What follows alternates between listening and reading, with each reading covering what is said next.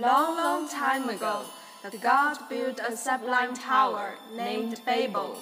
No one had ever approached that great tower, for its location could not be found until then.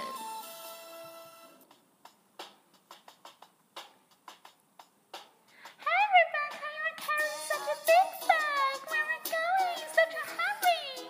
I've heard that they found a godly tower, Babel. I'm going to see it.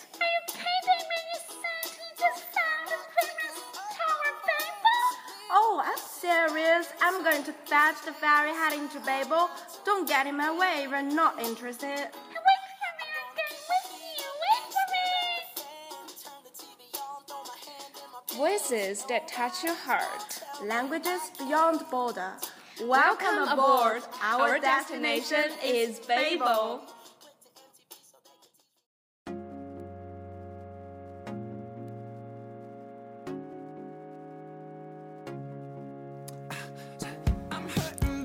Good evening, everyone. Welcome to the Babel.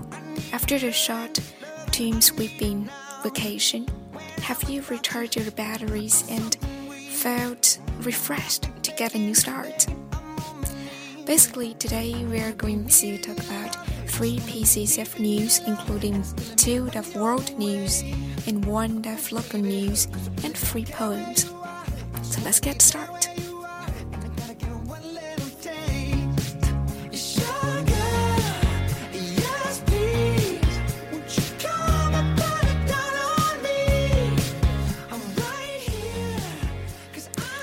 Here comes the world news.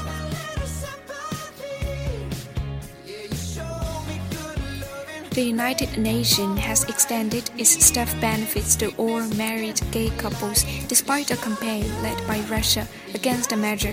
The General Assembly Budget Committee voted to recognize same sex partners and spouses regardless of whether or not gay marriage is legal in their country of origin.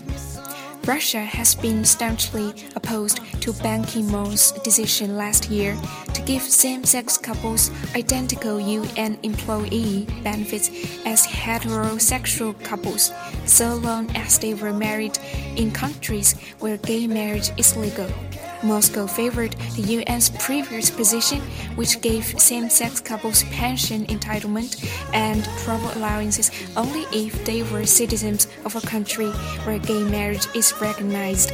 The US Ambassador Samantha Power accused Moscow of trying to export to UN its domestic hostility to lesbian, gay, bisexual, and transgender rights.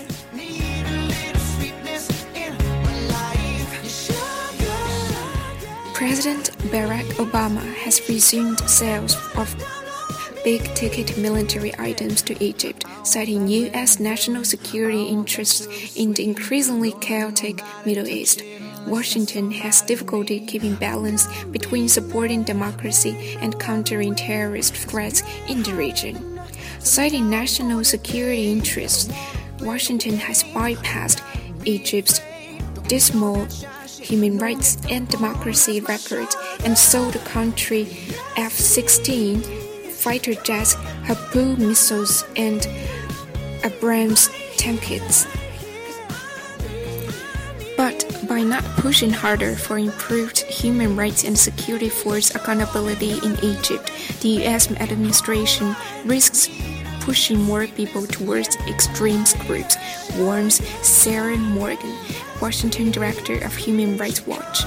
There's no question right now that if you join with the US and focus on fighting ISIS and other related terrorist threats that other concerns might one might have in your country are going to get a pass.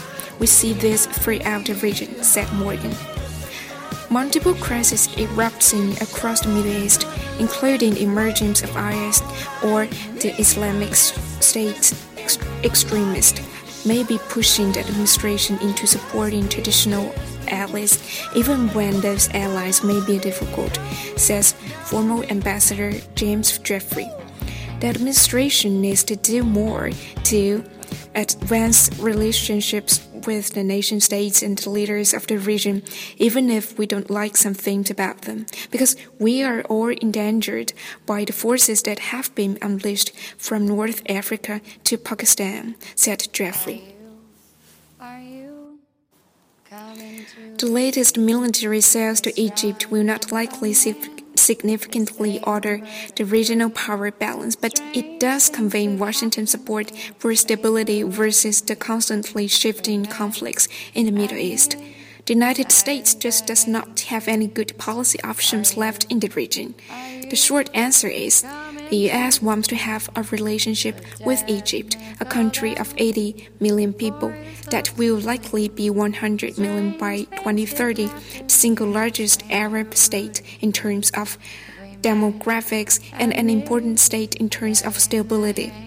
It is not clear how much of a stabilizing influence Egypt will prove to be, but having Cairo aligned with Washington and traditional U.S. allies like Saudi Arabia will at least give the impression of a united front against rival Iran and others challenging the status quo.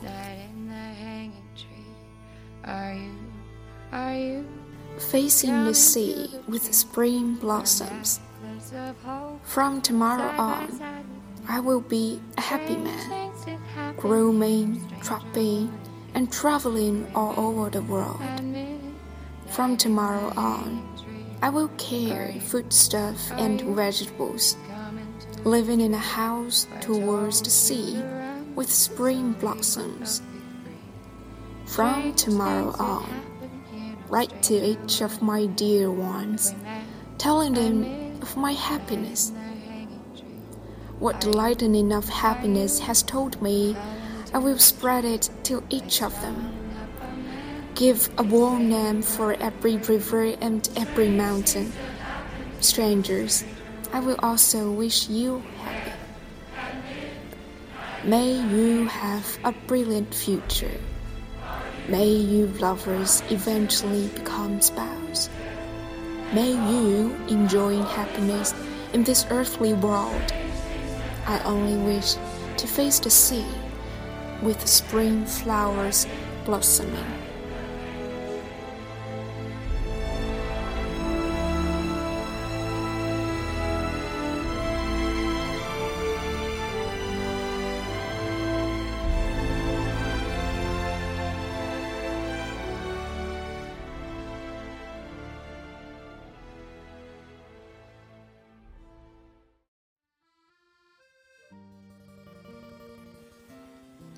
Possibilities. I prefer movies. I prefer cats. I prefer the ox along the Warta. I prefer Dickens to Dostoevsky. I prefer myself liking people to myself loving mankind. I prefer keeping a needle and a thread on hand just in case. I prefer the color green. I prefer not to maintain that reason is to blame for everything. I prefer exceptions. I prefer to live early. I prefer talking to doctors about something else. I prefer the old flamboyant illustrations. I prefer the absurdity of writing poems to the absurdity of not writing poems. I prefer, where love's concerned, are non specific anniversaries that can be celebrated every day. I prefer moralists who promise me nothing. I prefer cunning kindness to the over trustful kind. I prefer the earth in cities. I prefer conquered to conquering countries. I prefer having some reservations. I prefer the heart of chaos to the heart of order. I prefer Grimm's fairy tales to the newspaper's front pages. I prefer leaves without flowers to flowers without leaves. I prefer dogs with untroughed tails. I prefer light eyes, since mine are dark. I prefer desk drawers. I prefer many things that I haven't mentioned here to many things I've also left unsaid. I prefer zeros on the blues to those lined up behind the cipher. I prefer the time of insects to the time of stars. I prefer to knock on wood. I prefer not to ask how much longer and when. I prefer keeping in mind even the possibility that existence has its own reasoning for being. 就在某一天， How time flies, and it's again time to say goodbye. Farewell, my friends. Until the next time on a ticket to the Babel. 你清澈又神秘，像贝加尔。